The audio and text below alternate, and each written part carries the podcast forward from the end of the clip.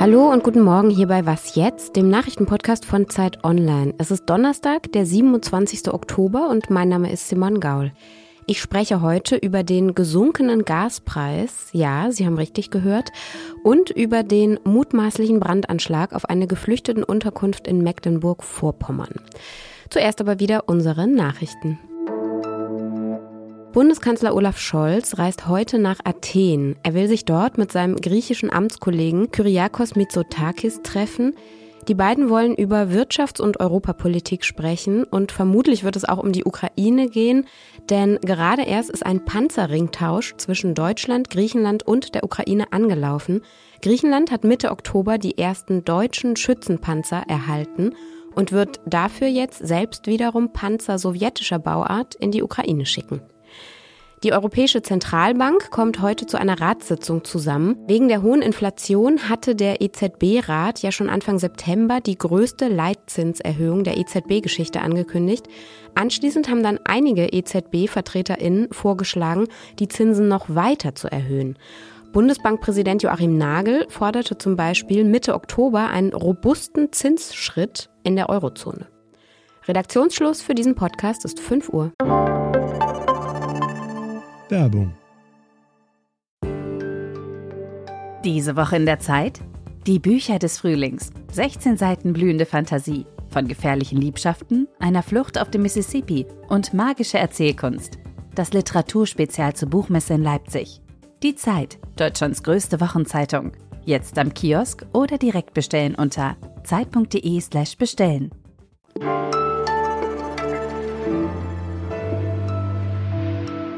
Der Gaspreis ist tatsächlich extrem gefallen.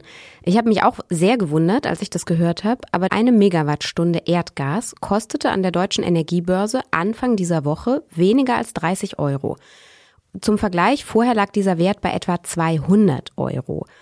Was bedeutet jetzt also das schon wieder? Brauchen wir dann etwa doch keinen vervielfachten Gasabschlag zahlen? Ist die Gaspreisbremse vielleicht gar nicht mehr nötig? Ich finde das alles ziemlich verwirrend und habe mir deshalb heute mal meine Kollegin Anja Stehle aus dem Wirtschaftsressort von Zeit Online in unseren Podcast eingeladen. Hallo Anja. Hallo Simon.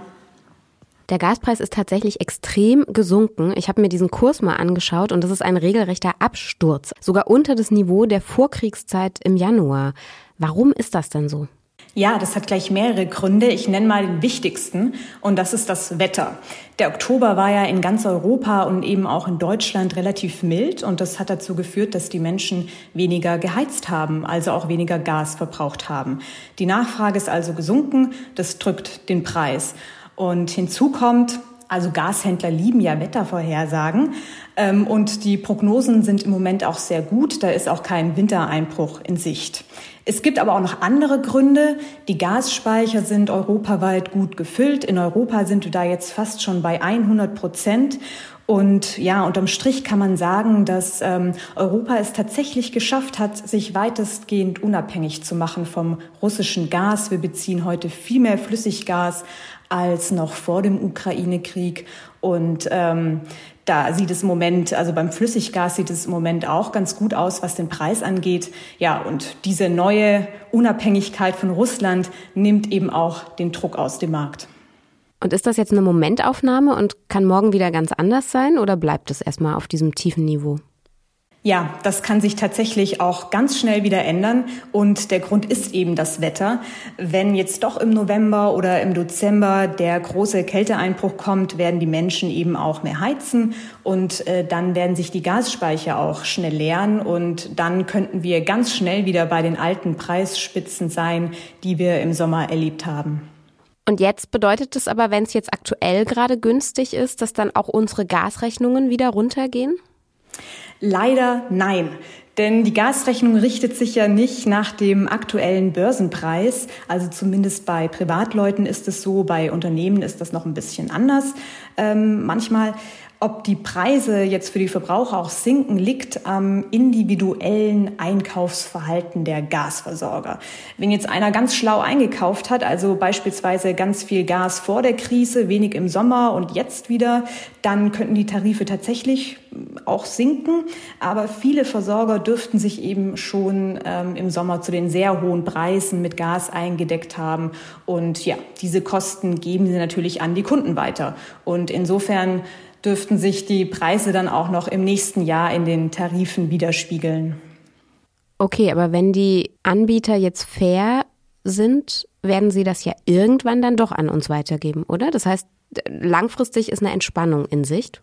Also Experten rechnen damit, dass das tatsächlich erst, also dass das frühestens äh, Mitte oder Ende kommenden Jahres ähm, sein wird, dass sich dann die Preise auch wieder bei den Privatleuten beruhigen.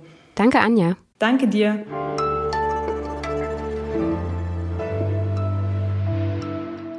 Und sonst so? Endlich mal wieder Vogelgezwitscher hier bei Was jetzt?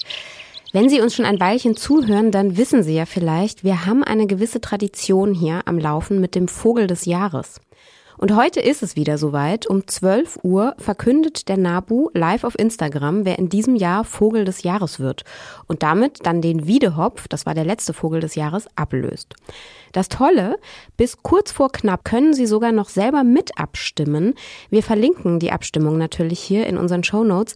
Zur Wahl stehen in diesem Jahr der Trauerschnepper, das Teichhuhn, das Braunkehlchen, der Neuntöter und der Feldsperling.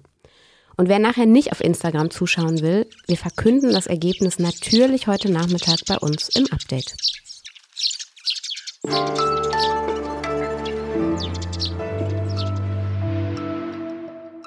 Es gibt ja diese Ereignisse, bei denen man denkt, bitte nicht schon wieder. Und so ein Ereignis war für mich der Brand in der geflüchteten Unterkunft in Großströmkendorf bei Wismar in der letzten Woche. Die Polizei ermittelt noch, geht aber von Brandstiftung aus, möglicherweise politisch motiviert.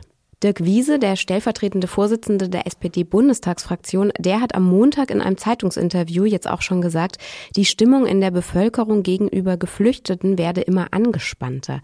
Und ich finde, das klingt alles gar nicht gut. Mein Kollege August Modersohn ist stellvertretender Leiter unseres Zeitbüros in Leipzig und er hat zusammen mit einem Team zu diesem Brand und auch zur Stimmung im Land recherchiert.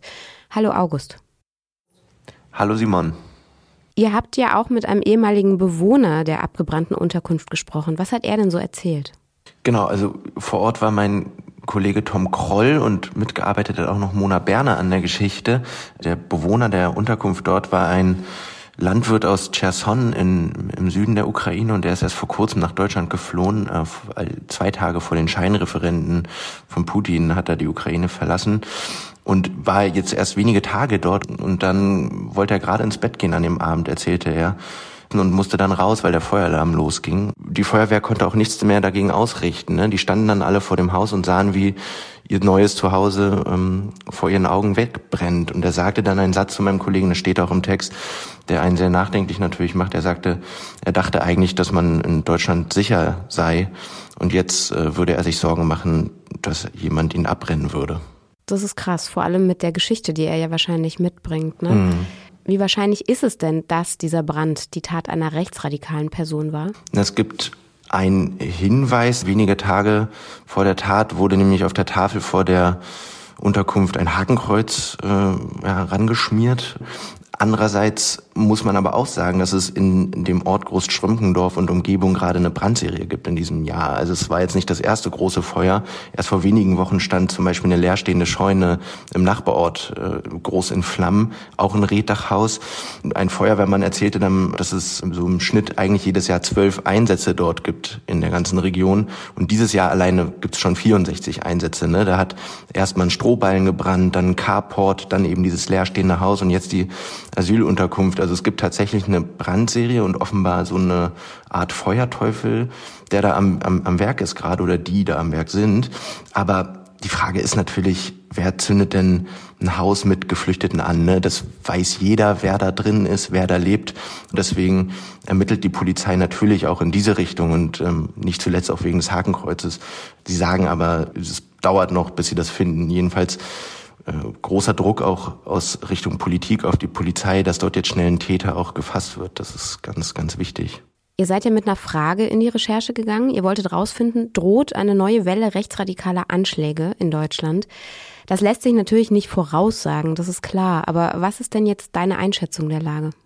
Ja, erstmal muss man vielleicht noch mal kurz gucken, wie das 2015, 16 war. Also das war schon sehr, sehr heftig damals. Ne? Es gab natürlich die große Solidarität, die große Hilfsbereitschaft, ähnlich wie in diesem Jahr ja auch. Aber es gab eben auch ja den puren Hass. Ne? Da hat's, ähm, gab es hunderte Gewaltdelikte gegen Unterkünfte äh, allein in einem Jahr.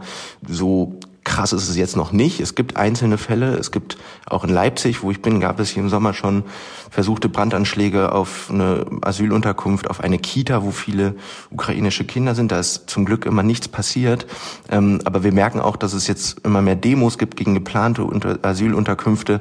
In Thüringen musste eine geplante Asylunterkunft jetzt zurückgezogen werden, weil Mitarbeiter dort äh, bedroht worden sind und äh, die Sicherheit nicht mehr gewährleistet werden konnte. Also man merkt, die Stimmung kippt so ein bisschen und natürlich werden da Erinnerungen wach. Ne? Und da habe ich dann aber auch mit der Integrationsbeauftragten der Bundesregierung gesprochen, Rim Alabali Radovan. Die ist natürlich ganz doll besorgt, aber sie sagt auch, es ist anders als 2015, 16. Doch, sie sieht da Unterschiede, weil die Hilfsbereitschaft, die Solidarität viel größer doch noch ist in der Gesellschaft, als es vielleicht vor sechs Jahren war. Ne? Insofern, das kann ein bisschen Hoffnung machen. Andererseits muss man einfach echt aufpassen, ganz früh warnen, hingucken. Und deshalb verstärkt jetzt zum Beispiel auch in Mecklenburg-Vorpommern die Polizei ihre Präsenz vor den Asylunterkünften. Man will einfach nicht, dass es zu dem Schlimmsten kommt. Danke, August. Gerne. Danke, Simon.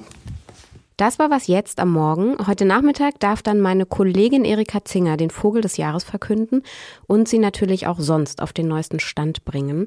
Schreiben Sie uns gern wie immer an wasjetzt@zeit.de. Ich bedanke mich fürs Zuhören und sage Tschüss. Und hier gehen jetzt natürlich auf jeden Fall Grüße raus an unseren Kollegen Fabian Scheler. Lieber Fabi, wo auch immer du bist in deinem Sabbatical, wir hoffen, dir geht's fantastisch. Und beim Vogel des Jahres, da muss ich einfach immer an dich denken und an die Stadttaube.